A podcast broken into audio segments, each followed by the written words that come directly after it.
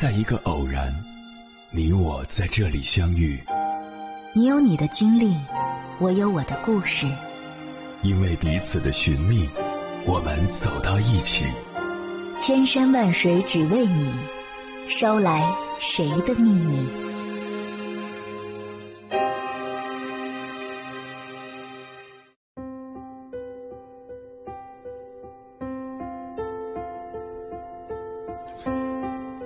回来，各位夜行者，这里是正在直播的中国交通广播心灵夜话栏目《千山万水只为你》，深夜不孤单，我是迎波，我要以黑夜为翅膀，带你在电波中自在飞翔。周易中说：“人之所助者，信也。”一个人之所以能够得到多数人的帮助，是源于信任。同理，一段感情能够历久弥坚，也是来自信任。因为信任，让彼此相处简单、透明且幸福。一个人可以不用交往太多的朋友，但是必须拥有值得信任的人。然而，很多时候，信任一个人并没有那么简单，甚至一不留心，还会让自己看错了人，不仅深受其害，还会变得不敢轻易相信一个人。什么样的人值得深交，对于我们来说尤为重要，因为你跟什么样的人在一起，自己终究也会变成什么样的人。人活一辈子，可以让你相信的人有四类：一、一起经历过风雨的朋友。俗话说：“患难见真情。”只有那些与我们一起经历过风雨。一起走过人生低谷，彼此相互取暖、互相鼓励的朋友，才会让你更加信任。毕竟，这世界上可以同富贵的人很多，真正可以跟你共患难的人却很少。在你风光无限时，身边总会有很多人围绕，说你喜欢听的话，支持你想做的事。但是，一旦失败后，众人便是树倒猢狲散，各奔东西。真正愿意留下来、肯去支持你的人，就是你一生值得信任的朋友。两个人共同经历过最低谷的时刻，两个人之间的情谊不是说散就散，而是要比结交的其他人的关系更加的紧密。如果你身边有这样值得信任的朋友，一定不要因为相处中存在一些小问题而分道扬镳，要珍惜彼此之间。来之不易的感情，有问题解决问题，有困难互相帮忙，这是对待信任的朋友最好的方式。二，一直不离不弃的爱人。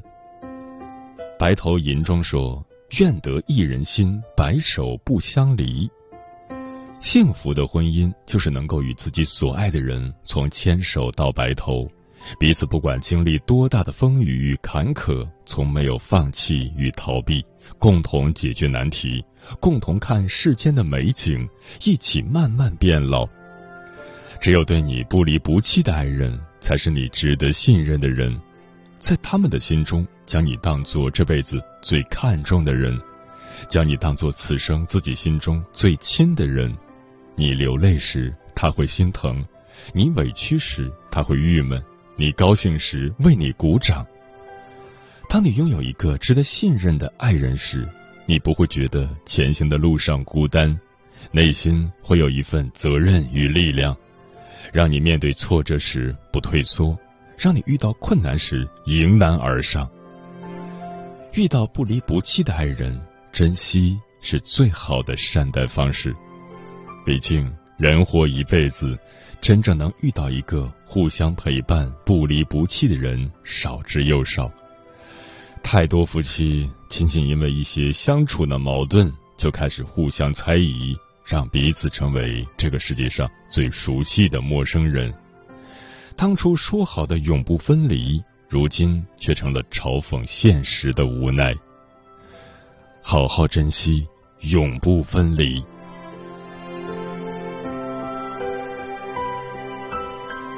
三，一生无私奉献的父母。司马迁说：“父母者，人之本也。”父母不仅给了我们生命，还起早贪黑、含辛茹苦的将我们抚养成人，用自己的行动给我们最好的生活，让我们幸福快乐，并且从内心没有半点所求，总是希望能够多多的帮助儿女，不希望自己给孩子添麻烦。父母是我们这辈子最值得信任的人，在他们心中，孩子远比自己重要太多。为了让孩子们幸福，愿意付出自己的一切。看到孩子受挫时，他们从内心给予我们鼓励与支持；当我们得到表扬与荣誉时，又真诚的提醒我们不要过于骄傲，小心麻痹大意。当父母身体健康时，记得用实际行动多去看看他们，而不要觉得以后时间还多。其实时间都是在。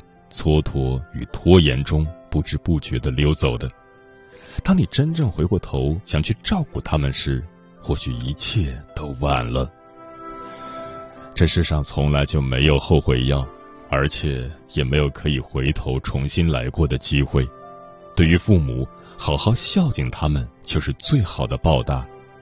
用平时点滴的关心去给予回报，抽空多听听他们想说的话。一起坐下来吃一顿家常便饭，都是一生中最美丽温馨的时刻。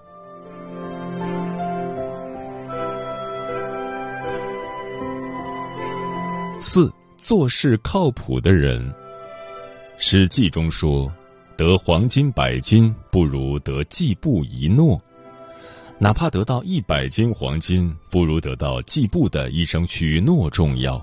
这就是一个靠谱的人的珍贵品质。靠谱的人珍惜自己的声誉，从来不会认为声誉可有可无。与人交往，懂得珍惜彼此，说出去的话一言九鼎，答应的事从来不反悔。与靠谱的人相处，值得自己信任，可以放心与其共事，因为他们不会言而无信，更不会半路突然消失，一走了之。在他们的内心深处，靠谱是自己为人处事的标准。靠谱的人值得信任，是因为他们做事有底线，从来不会为了追求利益而去做损害他人的事情。与这样的人在一起，才会更有安全感。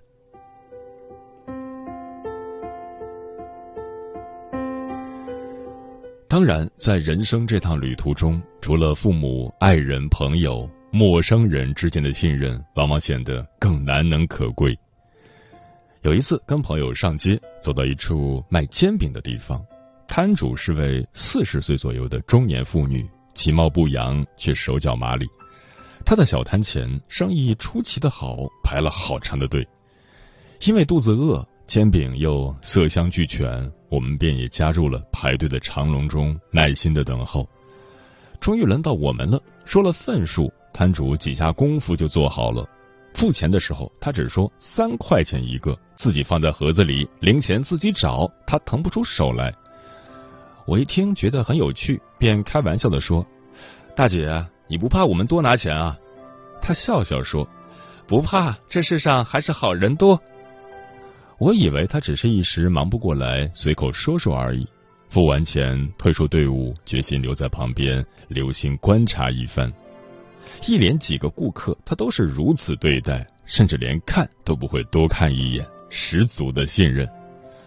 买煎饼的人鱼龙混杂，却也没有一个占他便宜的。得到了肯定的答案，我便拉着朋友离开了，心中暗暗许诺，以后吃煎饼就来这家了。还有一次也是买吃的，不过是买早餐，在一家卖肠粉的摊位前，我要了一份肠粉。付钱的时候才发现钱包里只有百元大钞，翻遍钱包也没有找出零钱。一份肠粉定价为三块五毛钱，摊主见状说找不开，叫我明天再给他。旁边有位中年大叔爽快的取出钱夹，说他有零钱可以帮我换开。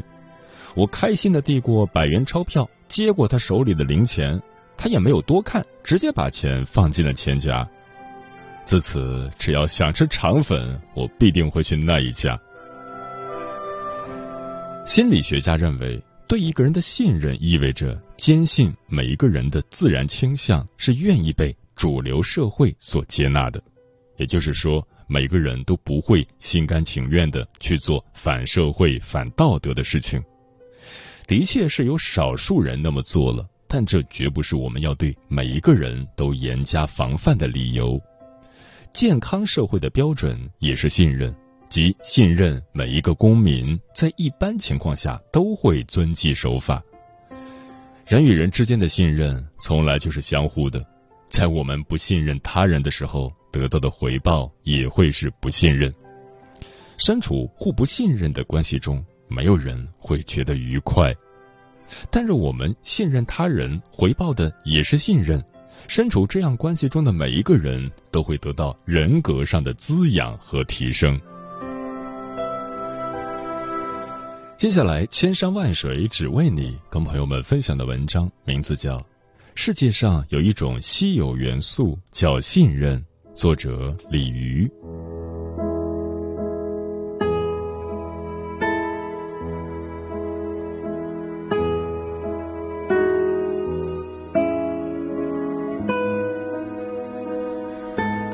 这个故事发生在我上大学的第一个学期，那是开学不久后的一个下午，我从学校澡堂洗澡出来，顺路到学校门口的一家理发店理发。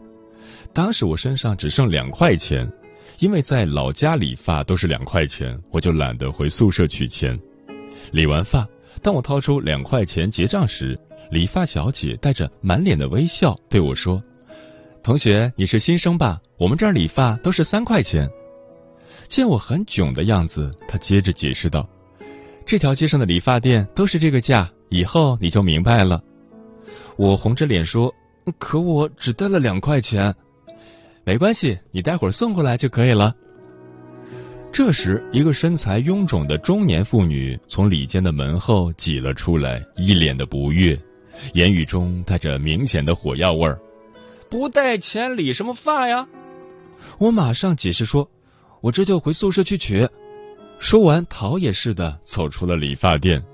我前脚刚迈出门槛后脚跟还没来得及抬起来，身后就传来老板娘的训斥声：“你怎么那么笨呢？你不会让他先把两块钱留下？万一他不来，你就白给他理发了。”我相信他，他一定会来的。虽然声音很轻，但语气却是不容置疑。他要是不来呢？又是那个胖女人的声音。如果他真不来，那三块钱就从我的工钱里扣了吧。语气还是那样的坚定。我再也无心听下去了，马上飞奔回宿舍，拿了钱，一路小跑着进了理发店。见我一头一脸的汗，他放声笑了起来。干嘛这么急啊？我说，我听见老板娘训你了。他倒了一杯水，顺手拉过一把椅子，示意我坐下。我们有一搭没一搭的聊了起来。他家在农村，父母都是农民，有个哥哥在北京上大学。为了给上大学的哥哥和读初中的弟弟凑学费，他高中没毕业就来兰州打工了。老板娘很刻薄，原来有三个姑娘在这打工。另外两个不甘忍受老板娘的尖酸苛刻，另寻出路了。他指了指门口贴的告示，说：“老板娘这几天正忙着招工呢。”我问他：“你怎么就知道我一定会来？”他说：“我相信你。”可我们并不认识啊，因为你是大学生。我听到他的话，一下子怔住了。那一刻，我才真正理解了“大学生”这三个字的分量。我还得感谢他，因为他让我明白了世界上有一种稀有元素叫信任。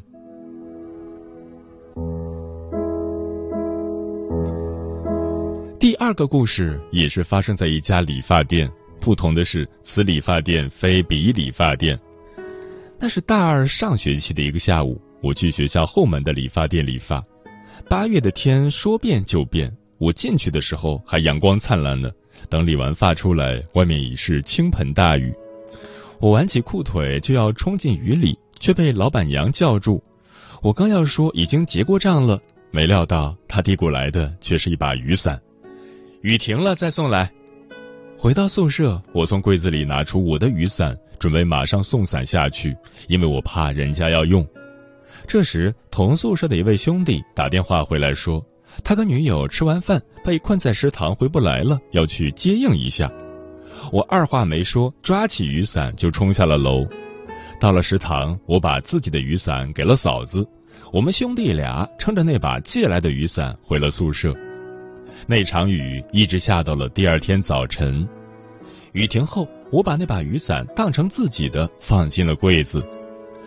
大约两周后，同宿舍的那位兄弟给我一把雨伞，说是我的。我一看，没错，这是我的雨伞。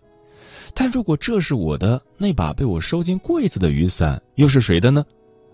面对着这把来路不明的雨伞，我怎么也想不起来它的主人到底是谁。后来，宿舍的另一位兄弟提醒我说，那把雨伞好像是那天下雨你理完发带回来的。真是一语惊醒梦中人，我终于想起来了。可这都已经过了两星期了，怎么跟人家解释呢？我踌躇着走进了那家理发店，一脸的窘态。看见我还有我手中的那把雨伞，老板娘一下子就明白我为何而来了。她笑着问：“忘了吧？没关系，放下就行了。”我再三表示我的歉意，老板娘却轻描淡写的说。你这么长时间没来送伞，我知道你一定是忘了，但我相信你一定会来的。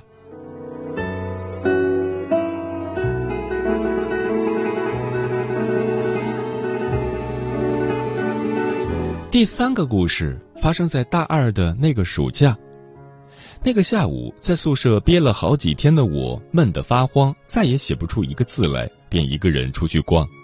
下午五点。当我坐在一家小饭馆里叫了一碗牛肉面之后，浑身像散了架似的，再也没有一丝力气，甚至连说话的力气都快没了。喂饱肚子，见天色尚早，就又到处转了转，才拖着疲惫不堪的脚步挤上了返校的车。上车买票的时候，才发现放在裤子口袋里的钱包早已不知去向。情急中的我只好向售票员说。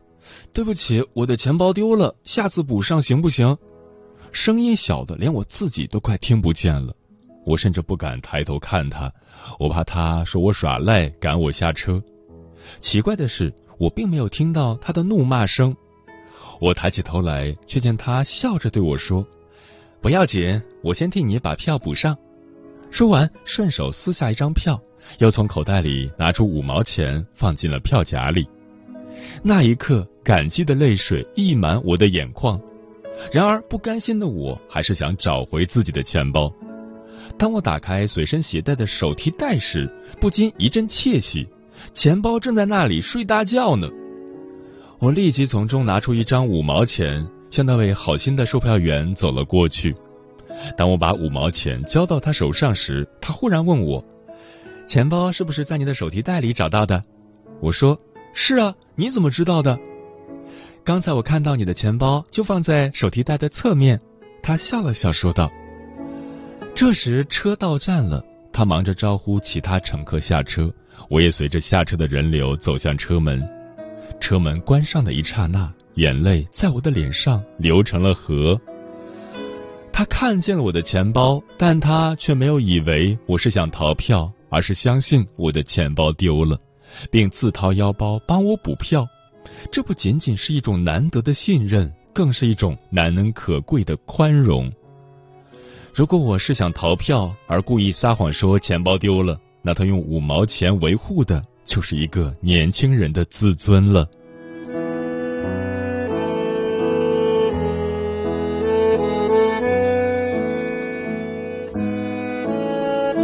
校园里有个专卖邮票、信封和电话卡的中年人，他几乎每天都来，除了阴雨天气，周末也照来不误。由于他的邮票种类繁多，比邮局的好看多了，所以我常去他那儿买邮票，一来二去的也就混熟了。久而久之，我发现他有一个习惯，他从不亲自数邮票，也不算账，而是只管收钱。你尽管自己挑，挑好之后告诉他邮票的总数和应付给他的钱数就可以了。不过他好像不喜欢跟别人讲价，但如果你非要跟他砍价的话，他也会便宜几毛钱或一两块钱。当然，前提是你必须买的多，至少应该在十块以上吧。我第一次从他那儿买邮票的情景依然记忆犹新。我花了大约二十分钟挑了一大堆花花绿绿的邮票。当我示意他可以算账时，他却对我说：“哦，你自己算一下就行了。”说完就回头跟旁边一个买电话卡的同学聊上了。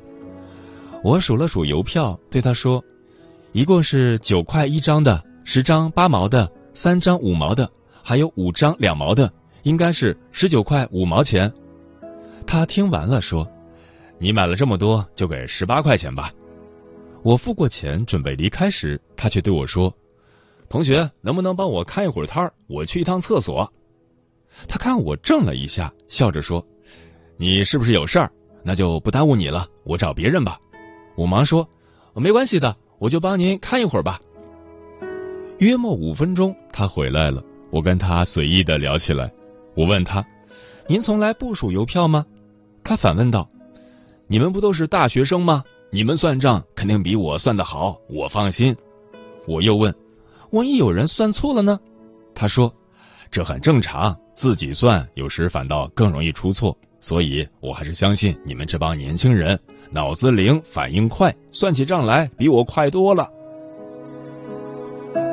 他的一番话让我想起了以前常在校园里卖邮票的那个中年妇女，她总是不厌其烦的一张张的数，然后捧着个计算器一遍又一遍的算，最起码也得算两遍，生怕漏掉一张赔本儿。这样的时间长了，便很少有同学再到他那里买邮票了，因为大家都嫌他麻烦，而且又浪费时间，有时买几张邮票要花好长时间。与中年妇女完全不同的是，这个中年男人从不亲自动手数邮票，也从不亲自算账。也许他并不知道，正是这种简单的信任，成就了他在校园里的生意。